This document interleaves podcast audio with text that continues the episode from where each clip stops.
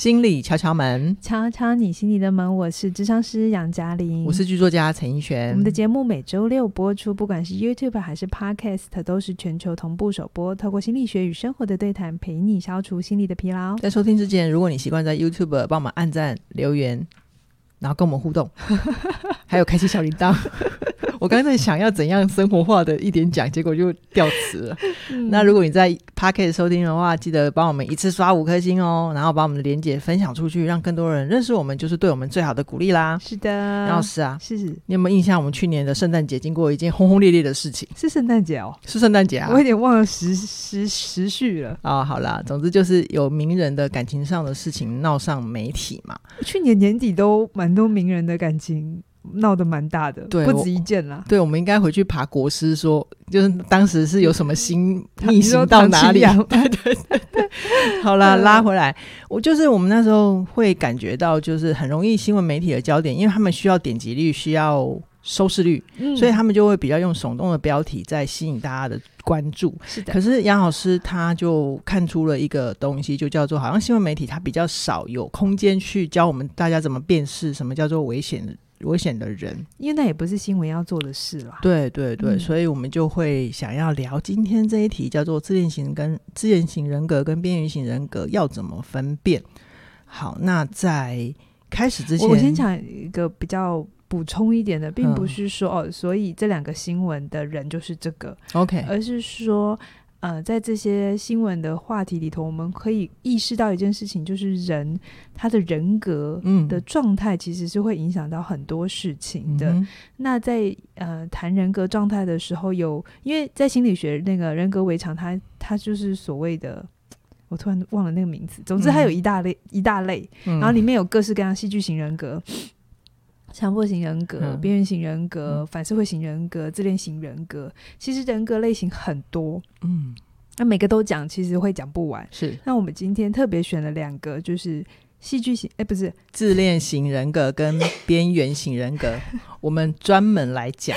对，那为什么要特别讲这两个？是因为这两个其实在出现的比率是比较高的。是是是。那有些时候，呃，我先讲一个大重点，就是。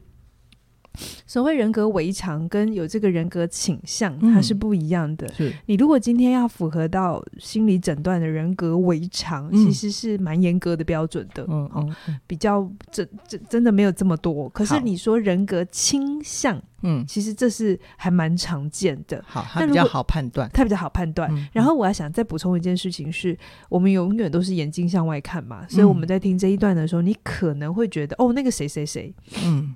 很像就是这样子的人，然后那谁谁谁好像是这样，嗯，这当然比较容易。可是我也希望大家有一个理解是，这些倾向是我们每个人或多或少都会有的。每个人，呃，比如说我们每个人都会有一些自恋的状态。对，我承认我有，而且适度的自恋是好的。对，对，你的自尊或者是自信才会有。够支撑，而且你很多时候要用这样的语言来帮自己，嗯、所以自恋并不是坏事，而是很多时候是程度的问题。OK，、嗯、那边缘也是边缘型人格，其实他我等下也会讲，他是跟关系议题比较、有密切的反应，特别是在所谓的分离、分离焦虑，或是在那个呃一些。依附关系里面，对对对对对，比较容易呈现。对对对，你连接的真好。对，所以就是在那个状态里，我们每个人在面对关系的分离啊，或者是呃依附的过程，也都会有一些焦虑、不安、怀疑呃这些状况、这种心情。所以，我们边缘的都或多或少会有，是不是说我今天聊的这两两大人格围墙或者是人格问题，你都没有？哦，所以你就是都是好的，不是的，而是我们或多或少都有。是，所以我特别聊这一集有两个部分啊，一部分是呃这一集有点硬，嗯，就是我自己在准备起来的时候也觉得哦有点硬，很。考验杨老师哈。可是我又很想讲，OK，就是它确实一直出现在我们的生活里，但另外一部分是它也可以拿来好好的。看看自己有没有这些状况，如果有的时候，适度的求助也是好事。嗯嗯嗯，好哦，那我就先从小白的角度来跟杨老师发问，就是呃，好像一般一般人对于自恋型人格的印象，比较容易看见的就是趾高气昂啊、目中无人啊、自私、傲慢。好，所以我就在，我就想要请问杨老师，这是。这是真的吗？就是在学术上，或者是你你遇到的真实案例状上面，其实这么典型的人并不多，因为他要能够趾高气扬，然后目中无人，某些某种程度还有某些条件才能让他这样，而且他还能够活得下来，被我们看见。对，要不然大部分就不要理他啦。对，或者不是退出我们的生活里面。对啊，所以这么这么。呃，typical 呃，这么典型的人真的没有。大部分戏剧，呃，不，大部分自恋型的人啊，其实是反而很清楚知道别人要什么，然后他要怎么运用一些手段来让别人配合他，才能自恋呐。哇哦，运用手段！你你要自，我们想想，你要自恋，是不是要有一个 spotlight 都打在你身上？是，对不对？那你要别人都打在你身上，某种程度你需要别人来照亮你嘛。所以你不可能只有你自己在那边。很很很自嗨，对对，你你需要有没有观众，就没办法满足他的自恋，是吧？你需要把观众召集来，所以那个召集的过程其实也是需要的哈。好好好，那我先讲，我先讲硬的东西，比如说我们先按照 D DSM Fine 的诊断原则，好，真的要成立自恋型人格哈，它有九个，诶，是九个吗？对，九个，九个，没错，九个呃项目或标准，那你要含其中五个以上。才比较算是自恋型人格的倾向哦，对的倾向，倾向哈。你可能只有一个的时候，还就是你就小咖这样，对，你只有一个电灯泡照着你，是吗？好，那第一个就是对，哎、呃，自我非常的需要自我是非常重要的，然后他需要觉得自己是有很重要性，然后他会夸大自己的成就或者是才能，而且是在不相称的情况底下。被认为自己是优秀的，哦，就是他非常需要自己是重要的，是独特的，嗯，然后是自他自己要很大，就是即便实际不不够支撑他自己以为的自信，他还是会觉得自己是这样子的人。哎，白话文就是自我感觉超级良好，OK，而且他要自我感觉爆棚，要自己一直处在这种状态。他需要这样子。Okay, 好，这是第一点。第二个是专注于无止境的成功、权力、显赫、美貌，或是理想的理想爱情的幻想中，嗯、就是对于成功，大部分是对于成功的追求比较容易看得见。然后、嗯，就他很需要自己好，还要更好，然后得到更多、更多、更多。嗯，这种嗯，就觉得全世界都要说他好，这样、哦，或者是全世界都要说他漂亮。OK，他对于这种美美丽的追逐，嗯，也是一种。自恋的状态，就他需要非常非常觉得自己好好到极致这样子。对美貌这件事情来讲，真的会很容易让人看得出这是一种幻想。呃，对呀、啊，因为现在整容的这个微整形，呃，技术越来越好。对对对。那呃，我不知道大家有没有一个发现，嗯，就是会使用。我先说，我没有排斥这件事情，我觉得适度使用，让自己有一定的自信是好的。对。可是如果你是需要一直一直、嗯，就是动了这个之后，发现另外一个也需要动，然后你听过有一些新闻，就是把自己开了二三十次刀，嗯嗯、甚至上百次、嗯，花了好多好多钱，嗯、都在追求让自己更完美、嗯。那我们就会说，这个人格是有一些状况的。OK，好，再来第三点，然后再来就是他相信自己是独特而且特殊的、嗯，只能被其他特殊的人或是。有权力的人，或是很厉害的机构了解，他就是独一无二的。FBI 吗？对对对，这样够特殊了吗？他的独特是你们这些凡人哦看不懂我。OK，只有那个谁才能知道我有多优秀。嗯、就某种程度，你听到有些人讲这种话，你就有一种他有他是有他在幻想嘛？嗯，他活在现实里，你就会知道这个人是有点状况的。嗯，好，然后再来就是。第四个很好懂，就是需要过度的赞美。是啊，不是只是需要赞美，是过度。对，因为这样所有灯光才能打在他身上啊。然后第五个是觉得自己有特权，OK，不合理的期待自己会有特殊的待待遇，嗯、或者别人会自动自发的顺从他。好，就在他的世界里，他就是王，嗯、他就是世界的中心、嗯，所有的人就会爱他，所有的人都会依附他，所有的人都会围绕着他。嗯，好，好。就就说，我想请这样的人去旁边。对，然后再来就是第六个，就在人际上有一些剥削的状况，嗯，他会为了占别人的便宜来达到自己的目的，因为他需要被光环啊，嗯，所以有的时候一定会踩到别人的线，那他就是不管。就是他要别人退，对对，没有他退这件事情。然后第七个是缺乏同理心，嗯，没有办法辨识别人或认同别人的情感需要，就别人会痛的时候他不感觉。OK，人格微常，我等下会讲，人格微常是一个蛮蛮棘手的状态。嗯，通常有人格微常的人，通常不太会有病视感。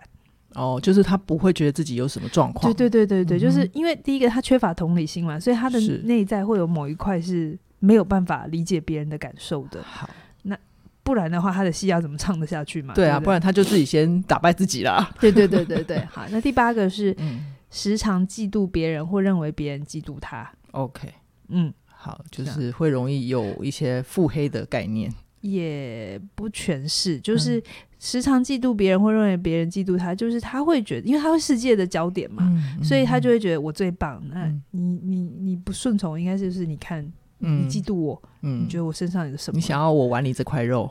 对对对对对，因为他是他是世界的中心 所以他觉得别人会嫉妒，那他也会嫉妒别人，就是因为他一定会看到比他更好的嘛，嗯，所以他就会想要事情，就是我要取代你啊，不就是白雪公主的后母吗？也是，不过他们雪公主后母比较像是变形好，然后然后再来就是显示自大。跟傲慢的行为或特质，嗯，这样子，嗯，好，这是最最。典型的，好、哦，如果你九项不是你啦，有人有九项都符合或五项以上的话呢，嗯、他就会很容易被诊断。Okay. 但这样的人真的有很少，不是到自己想象的这么多。嗯、但是我们把标准放宽一点的话，如果我们只是回到。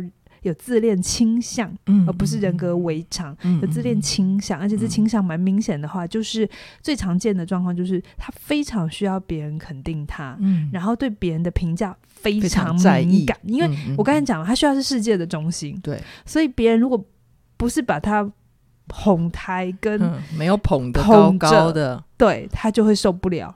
然后他们会只在乎自己的感觉，对别人没有同理心嘛？嗯嗯嗯，然后会过度夸大自己的能力。嗯，好，嗯、觉得自己可以做到很多事情。所以有一些人会说碰轰啊，或者是说大话啊。嗯、如果他碰轰说大话，然后也让你感觉到他没有什么现实感，嗯、其实他就有可能有自恋的倾向。OK，所以白话文有可能。讲的再直白，就是有些人会很好高骛远，嗯、然后觉得自己无所不能，嗯哼，好，就会是这个状况这一类型的。嗯、OK，好，那他们在很呃过度在乎别人评价的时候啊，那他们通常会有一些什么样的状态呀？嗯，好，呃，因为他们非常非常在乎别人的评价嘛，所以他们对于要做的事情，常常会摆荡在全力以赴跟裹足不前。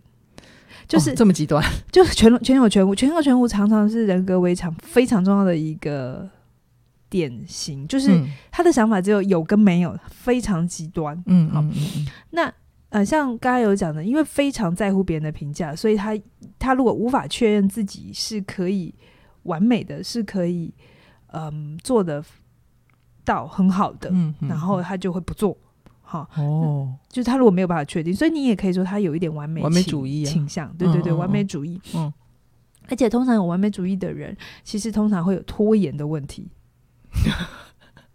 这个好开脑洞哦。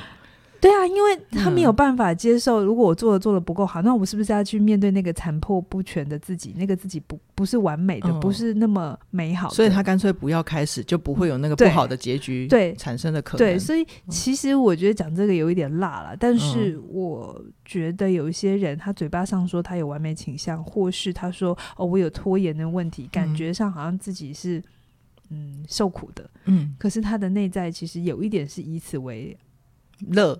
Out 就是他这样，就是他的自我形象可以是一个很很 OK 的存在。其实，但这里面都有一些自恋的状态。嗯、他觉得自己可以，我只是没有花时间。你其实是让我想到，呃，有一些戏剧里面在嘲讽一些律师的时候，就会说他们不接那个胜率太低的 case，、嗯、因为他这样才能保持不败。一部分是啊，是啊，自恋需要一点自恋的妆，所以我说每个人多少会有，但就是有没有影响到你的程度，就是你工作上或感情上或人际上你能不能顺利的 work？如果你真的常常都碰壁，嗯、那这个东西你真的要好好需要调整，去调整。嗯，对，好好好。那也因为他们会有这种非黑即白、即白的想法，所以他其实他自己很 OK，但旁边的人很痛苦。对对，嗯，而且再来就是过度自我倾向的，因为他会过度膨胀自己的能力跟专长，嗯，好，觉得别人会给他特权，嗯哼，嗯哼，所以。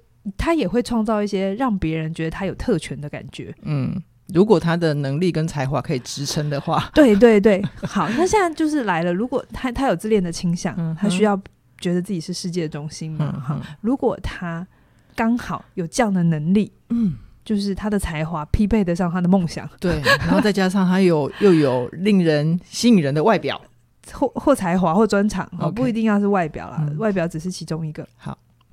那他确实，他的自恋状态会活得还不错。嗯，某种程度，他的这个自恋在某些地方还真的能为他加分。嗯、比如说艺人，OK，艺人这个工作真的不是一般人可以做的，异于常人的人才能做。所以大。某些这这应该也不是新闻啊，大家都知道有一些艺人，他就是、嗯、他就是自恋，嗯，可是他那个自恋反而会让人觉得他很有魅力，对。那刚好如果他又可以很会唱歌、很会表演，哦、或者在这个专他的专业专长上有一定的成就，嗯，其实他这个自恋的人格状态其实是会蛮牢固的，会越来越如就是他要遇到一些状况，他才会需要去面对自己这个状态。对对对，如果他一直在他的舒适圈里活得很好，嗯、基本上。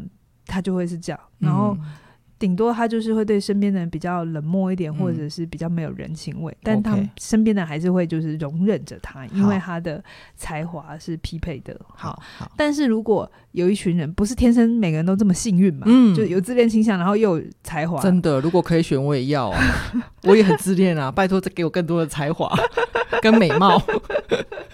哎、欸，怎样？我太坦白了吗？我蛮喜欢你这样，然后可是。有一些人是他自恋，但他没有才华，嗯，对吧？就很容易挫折哈。他会非常容易挫，因为他需要自己是完美的，可是他的现实支撑不起来。啊、这个时候会怎么办？嗯、他们就会退缩在自己的幻想世界里。嗯、然后有一部分的研究是发现，他们就会变成啃老族哦，因为他们没有办法接受到现实世界里会不好的自己，嗯、会受挫的自己。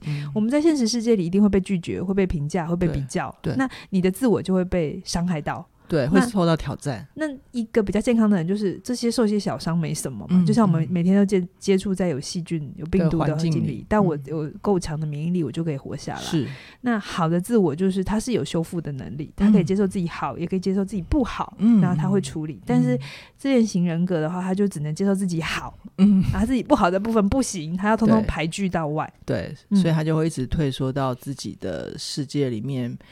时间久了，年纪越来越长，就没有谋生能力嘛。对，对对，所以他就只好他只能在自己的幻想世界里。嗯嗯，好。对，那杨老师刚刚讲了那么多啊，我们要不要直接讲一个例子？就是长在生活里面的自恋型人格到底会是什么模样？其实蛮长，你怎么那么兴奋？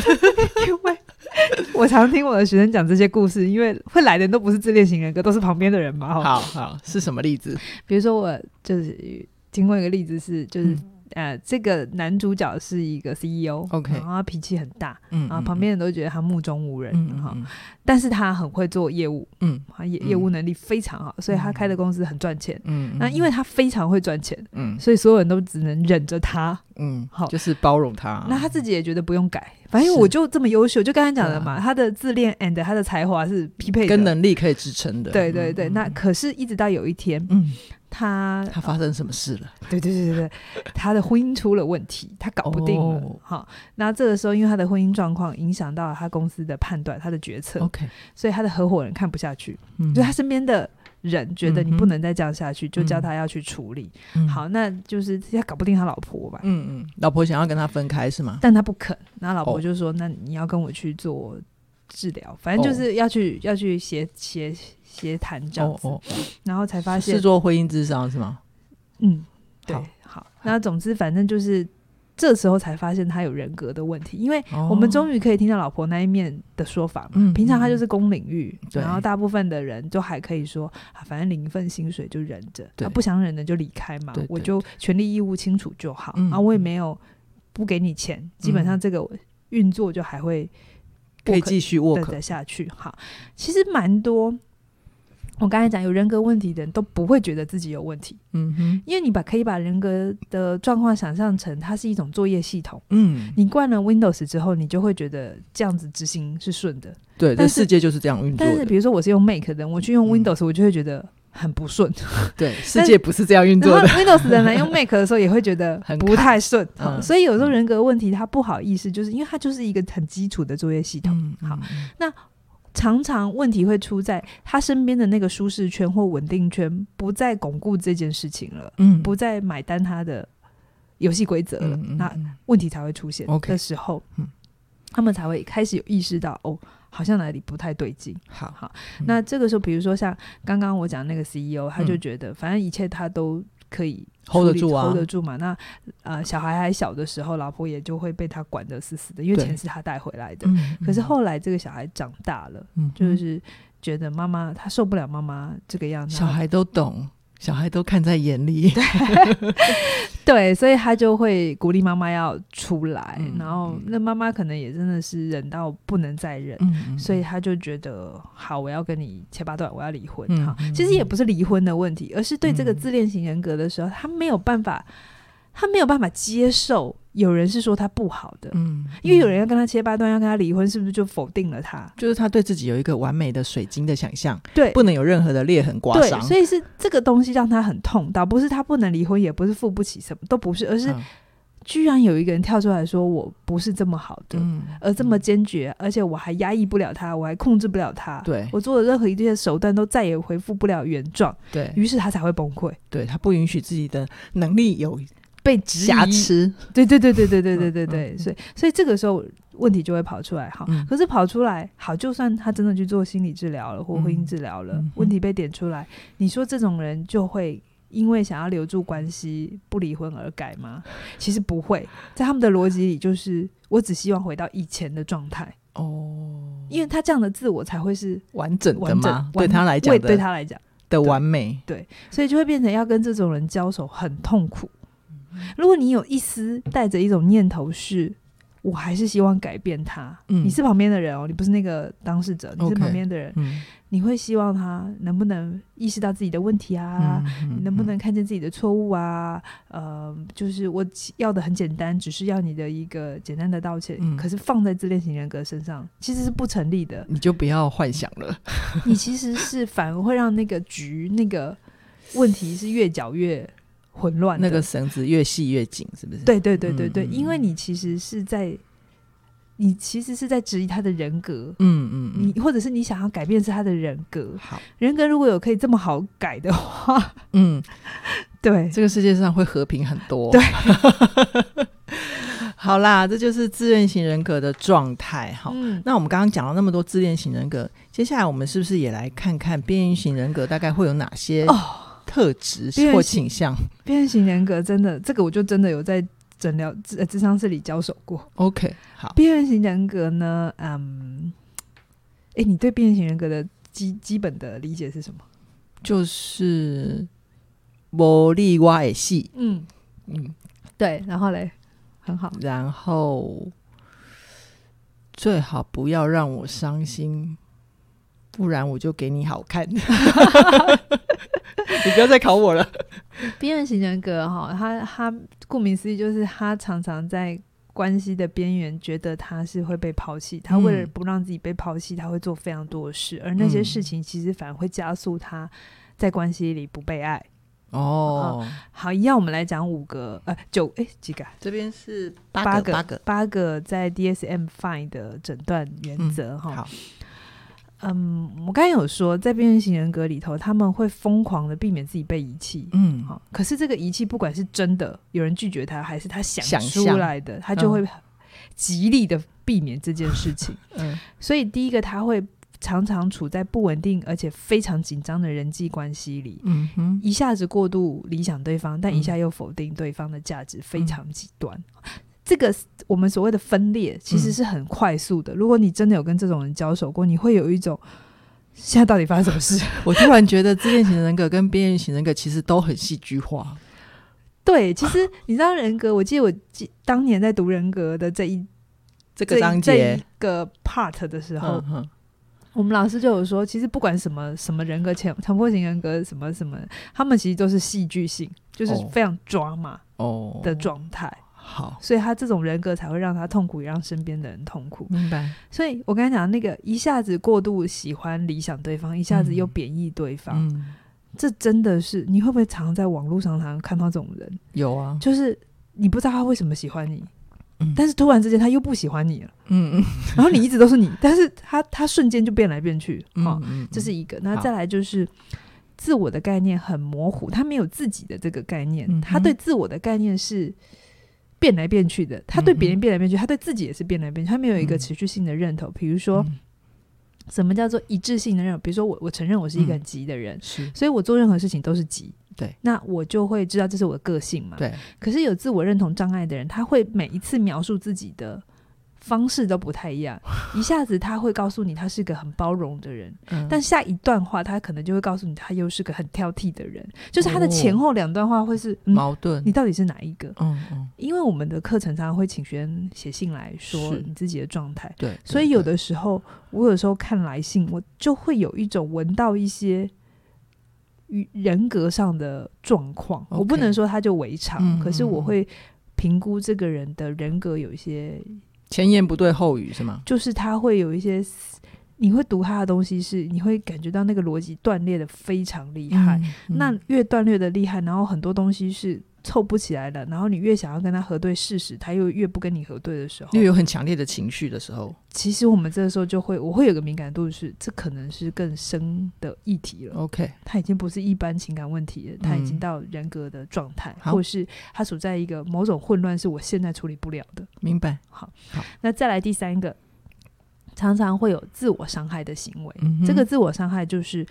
花无止境的花钱，嗯、性滥交或物质滥用，嗯、或很忙碌的、嗯、很鲁莽的开车啊、暴食，就是他的自我伤害非常的明显。嗯，好，嗯嗯，嗯，然后再来，他会有重复发生自杀的或自伤的行为。这个是第四点，对，跟刚刚第三个有点像，嗯、就是他你会看到他不停的在伤害自己，他很痛，所以他要不停的伤害自己。嗯，然后再来，他的心情很明显的不稳定，嗯、有的时候会极度的恶劣。好，有的时候又会突然的狂喜，然后他可以瞬间在几分钟之内切换成这个样子。嗯，OK。然后他长期的感觉到空虚。嗯哼。然后第七个是不合时宜的愤怒。嗯哼。非常强烈、难以控制的愤怒，然后也会跟现实不成比例的感觉到绝望跟恐惧，然后觉得被抛弃，就是不成比例。真的好像是一道龙卷风哦，哎，是一一卷起来就。我记得我。第一次跟这种个案交手的时候，嗯、我每次跟他谈完话，我真的觉得累得要死。就是我要五十分钟，跟五五百个分 五百小时一样长，你知道吗？因为你被卷到天空，再被甩下来了，就是很辛苦。他需要，嗯、他需要治疗者非常明清楚的嗯界限，嗯、然后非常稳定的状态，嗯、不然真的很容易，他会想尽办法的让你卷进他的游戏规则里。OK。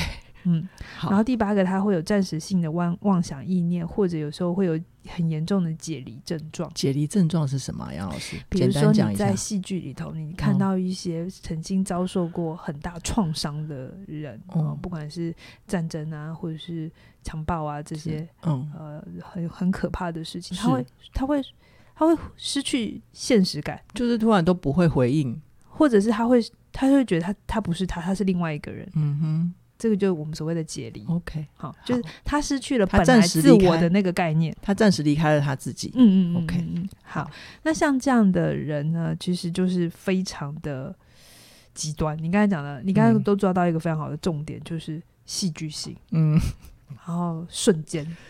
然后无无可预测，因为我以前常写这种人，然后这种突突然又很有魅力，对不对？对，就是无可预测，其实是一个很大的重点。因为如果你人际要交往，可预测性是很重要，这样才能给别人安全感。对对对，可是因为他们就这样变来变去的时候，其实他的关系都是不稳定的，而且是很难长久的。嗯哼，那边缘型人格的人，他又因为很需要别人的陪伴。刚刚自恋型人格是很需要别人的。吹捧，对，围绕，但自恋型人格是，哎、呃、哎，边缘型人格是很需要别人的陪伴、陪伴、肯定，然后连接，嗯，所以只要别人有一点点一点点有一点点的，好像没有那么完整的觉得他很好，他就会觉得他要被抛弃。你在笑什么？我刚刚想到一句台词，但我怕你会白眼我，可是我还是想讲，就是如果她男朋友跟她说：“我等下要自己大便。” 然后，他就会崩溃吗？不行，我带我到。但我蛮喜欢你这个梗的。好啊，对，我我我可以讲一个实实际真实的案例，我们真的遇过，就。嗯呃，因为起点的系列的课程，嗯，终、就是、身保固，对我们的某一些课程，不是所有课，但某一些实体课，是你只要上了一次之后，你都可以申请回来复训。那因为我们复训有复训的有复训的游戏规则，因为不可能一个班全部都是学长姐嘛，对，所以我们就是可能会只收几个，有限定名额。对啊，你就是先、嗯、先先讲先赢嘛，嗯嗯。然后有一次有一个学生，嗯，就是我们在。社群上发布了这个讯息之后，然后他知道了，然后他就说要申请，然后凯宇老师就跟他说：“哦，已经名额已经满了，他下一次这样子。”结果很有趣哦，嗯，就在凯宇老师拒绝了他，因为这拒绝很正常，我不是拒绝你不好嘛，我只是在告诉你现在名额满了嘛。嗯，可是接下来就是一连串的攻击，已经到骚扰的程度了。好，就是他写了非常多骂，一开始是骂。不还不是骂，反正他的骂就是越骂越严重，然后把凯宇老师想象成一个、嗯、一个压迫他，然后是呃打击他，然后让他受到非常大的损害，他精神跟很大的损害。我心想，就只是只是学长姐这一次满了吗？你下一期可以再报啊，而且你的课你的课已经上完了，你付的钱的那一次的课我已经帮你上完了，啊、所以像这样的。人呐、啊，如果你身边你有发现有一些人，他那个状态是切换的很快，你只要一不顺他的意，他就会变成是一个马上翻脸，很可怕的人，然后指控你一些不存在的事情的话，你要有敏感度。好，他可能是人格问题。嗯嗯。那杨老师，我们聊到这边啊，我就会很好奇，就是为什么呃，因为去年那个艺人的事情，就有一些讨论啊，为什么会有人说，就是自恋型人格跟边缘型人格很容易搞混啊？嗯。因为刚才讲的，他们的重点就都很戏剧化，然后非黑即白嘛，嗯、他们就只有有跟没有，嗯嗯嗯，全部你只能好好说我很棒，嗯，不能有任何一点怀疑，你只能完全的爱我，嗯、不能有任何一点让我觉得被拒绝。可是这一切的游戏规则都在他心中，嗯，所以很可怕啊。所以，嗯、但是啊，如果你真的要把它分开来的话，边缘型人格他比较关注的是在关系里。嗯，就他会 focus 在关系里，他有没有被爱？嗯，那自恋型人格他们的重点会是在事业上面。OK，所以大体上你可以这样分。好，可是我还是说人格倾向或人格微常，他需要一个蛮长时间的观察。嗯，然后他呃，蛮多时候是当事人自己不好意识的状态。嗯，所以你有我，我之所以会想要特别做一集，就是我有一点是。给大家这样的科普知识，嗯，你有一些概念，嗯，然后我没有要你去做诊断的工作，嗯，可是你有这些概念，你在遇到类似的情境的时候，你比较有敏感度，然后你觉得有点不太对劲的时候，你就多保持警觉一点，这样就好。好，对。啊，你也不要随便想要治他、救他，或者是你发现自己有这个状况的时候，嗯，嗯，如果可以了，就是你去找一个可以长期陪伴你的智商师，嗯嗯、然后去好好看见自己，还是可以有机会松动跟改变的。好哦、嗯，只是它并不是一件这么呃容易的事，它需要一点承诺，嗯、然后长期的去看见。哎、欸，我们之前在聊的时候，我好像有听你讲过一个小故事，就是关于。嗯，自恋型人格。先时间的关系，我们先跳过，已经三十三分钟了。好，那我们有机会再开一集聊，是不是？对。好，那听到这边呢，呃，听众朋友们，你们有想到谁吗？想到的话，记得刚刚杨老师说的话，先闭嘴。你不是去跟他说，哎、欸，你这样子有边缘型人格倾向，或者是你这样子有自恋型人格倾向哦。拜托，四楼的天堂都有看吗？如果你没有要，不要跟别人说你有病。你可以保持距离就好了，对，就是你心里知道，然后也不要觉得好像一定都是他有问题，嗯、反正就你还是可以做你的选择。如果你跟他在一起不舒服，那你就做出你的选择就好了。是的，那如果你遇到这样子的人呢，嗯、你也想要让他淡出你的生活的话呢，这个时候我们会需要有一些人际断舍离的技巧。